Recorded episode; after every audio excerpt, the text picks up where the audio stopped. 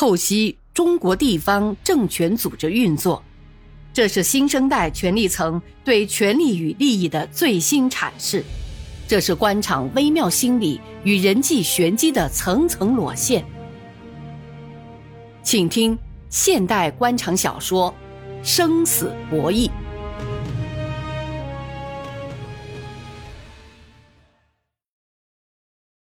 同副书记彭长青的谈话，李树生就直率得多。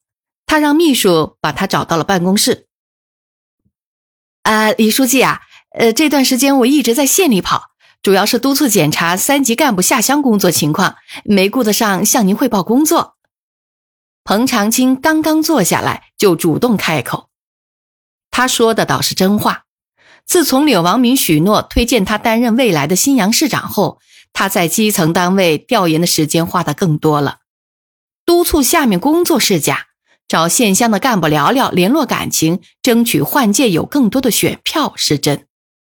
彭长青分析，在新阳能够和自己竞争市长的对手只有刘茂盛，而常委会上确定的参加推荐大会的对象，明显刘茂盛要占优势。自己多数时间在农村工作。除了县委书记、县长有推荐权外，其他没有人能够参加推荐会。而刘茂盛分管党群，在市直单位和老干部中能拉到相当的推荐票。市、县、乡三级干部到农村去，给彭长青提供了机遇。他可以借下乡调研，广泛接触市直各单位的领导，争取他们的选票。可今天刚出门，准备去云坊县看看。李树生的秘书就把他找回来了。组织全市干部下乡沉下去抓农村工作，是市委一项重大的决策呀。省委领导也很关注，搞得好对新阳的发展会产生重要的作用。要加强调研，总结经验，发现一些表现突出的干部。任何工作都要做到成绩出效益出人才呀。呃，是啊。呃，所以我这段时间把主要精力都放在这上面了。这就对了，组织上用干部就是要推进党的事业，干部要用干事业的成绩来对组织负责。至于个人怎么使用、怎么安排，那是组织上的事，要正确对待。这些话好像是针对自己说的，彭长青心里咯噔一下，难道他看出了自己的心思？是党代会换届是贯彻党章的规定，发扬党内民主，健全民主集中制。当然，也有些干部需要调整，但绝不是班子所有成员都要来个大换班。到今天为止，省委还没有哪个领导跟我打招呼，要我准备离开新阳吗？李树生虽然带着微笑说，可彭长青听得出来其中的分量。哦，呃，那就好，那就好。说实在的，我们听到外面的一些议论，说省委要重用您，一方面感到高兴，另一方面也担心新阳的工作受到影响啊。彭长青嘴里说好，心里却叫苦不迭，因为李树生不走，柳王明许诺给他的市长就是空头支票。换届前后，你要利用三级干部下农村抓点的契机。使三农工作有些新的变化，力争使全市农村经济跃上一个新台阶。老彭啊，要同时总结出一些经验。我想明年春耕前后开一次总结表彰大会，到时候我来主持会，你来做总结报告，怎么样啊？好，好，好，李书记重视农村工作是对我最大的支持和关心呐。您放心。我会按照您的要求抓好落实的。彭长青表现出一副很开心的样子，离开了李树生的办公室。事实上，此刻他的心情最近一个月来最阴暗的时候。柳王明明白无误地向他表示，一定会推荐他任市长。尽管这是一束镜中花，但确实让他高兴了一阵。可今天听了李树生的话后，就像一只漂亮的氢气球在眼前晃悠一刹那，就啪的一声爆了。他不免有些垂头丧气。和温俊明的交谈是在宾馆吃饭的时候，温俊明调新阳市工作时间不长，和李树生一样，都住在新阳宾馆。为了方便起见，宾馆六号楼固定了一间小饭厅，有四张小餐桌，供市委几个领导用餐。因为工作关系，他们很难同时在一起用餐，就是凑到一块儿，李树生也常常是单独坐一桌。而温俊明、周建明和国家纪委一位来新阳挂职的副市长一桌。一则，李树生平常言语不多，班子成员对他更多的是敬畏；二来，班子成员对一把手不能离得太远，也不能表现得太亲热，尤其是业余生活，表现得越亲近越让人关注。所以那天温俊明进到餐厅时，李树生已经先他而到，开始用餐了。他习惯的在李树生对面的另一桌坐下来。李树生见到他，端起面前的饭菜，坐到温俊明这边来了。哎，李书记，来来来！温俊明赶快起身让座，因为李树生主动的换位坐到一个部下的跟前是不多见的。啊，你坐，你坐，别忙活。李树生坐下来继续吃饭。李书记，我看您吃的不多呀，而且多是素食。温俊明看看李树生碗里的饭菜，哼，我们这个年龄啊，是人生的多事之秋喽，身体上的毛病很多是吃出来的，不注意不行啊。特别是晚上，你年轻，现在还体会不到啊。是啊，生命长短，生活的质量，很大程度在于对生活的认知和理解上。温俊明讲话总是文绉绉的。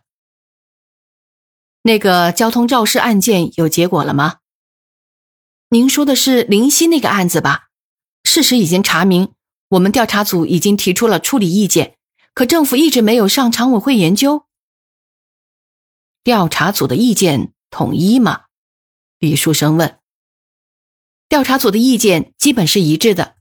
据说，市政府领导对事务相关的责任人处理有不同的看法。哦，哪天你抽个时间，你把你们调查组调查的结论给我说说。你也以调查组的名义催一下政府那边，尽快拿出个意见，交市委常委讨论。省政府在催报告结果呢。哦，我原以为没那么快，要等到市委换届后讨论。换届之后。不也要我们来讨论吗？温俊明会意的点点头，他完全明白了，欣慰的朝李树生微笑。可李树生的脸上看不出有什么特别的表示，他依旧细嚼慢咽，继续吃饭。同几个副书记谈过话后，李树生还同部分市委常委打招呼，很快影响了新阳的主流层面。最直接的信号是。市里四套班子成员要求汇报工作的多起来了，晚上的电话也骤然多起来了。一些中层干部、县委书记、县长也似乎积压了很多问题，急着要向他汇报。他深知这些汇报的各种奥秘，多数不置可否，而是冷静观察，伺机出手。特别是市委常委班子的思想动向。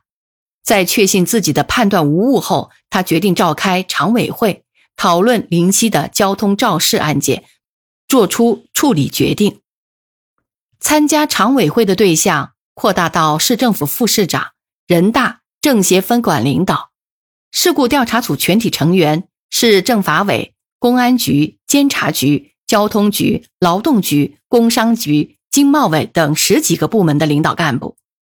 市委常委会议室坐得满满的，常委会议室一张长方形的会议桌环绕着坐了三圈儿。常委会议室的座位排列向来是李树生一人坐在长方形的顶端正中，然后是长方形的两侧，按照副书记、常委、列席会议人员的顺序往下延伸。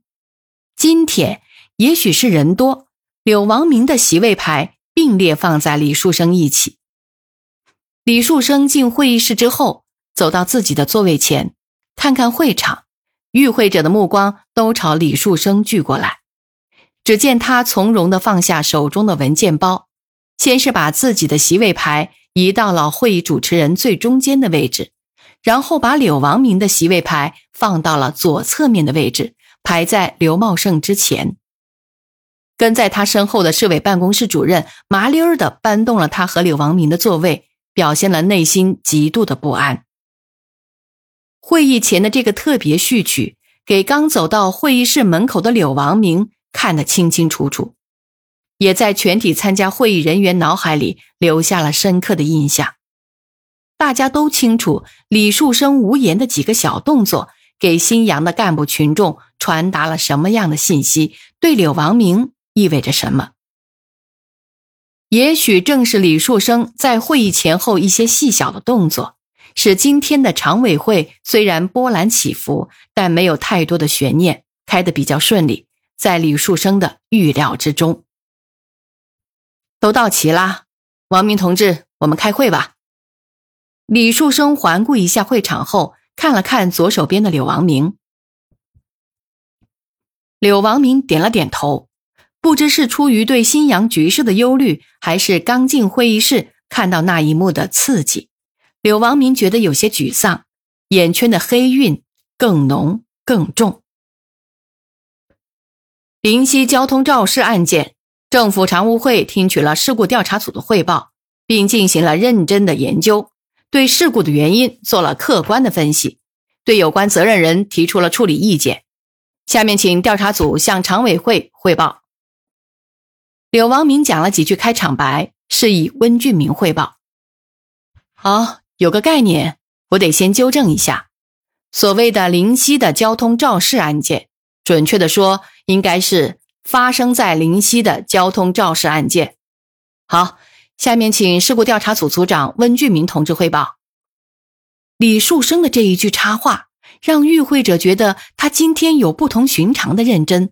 完全是主动出击，来势凶猛。这一点，首先是柳王明感受强烈。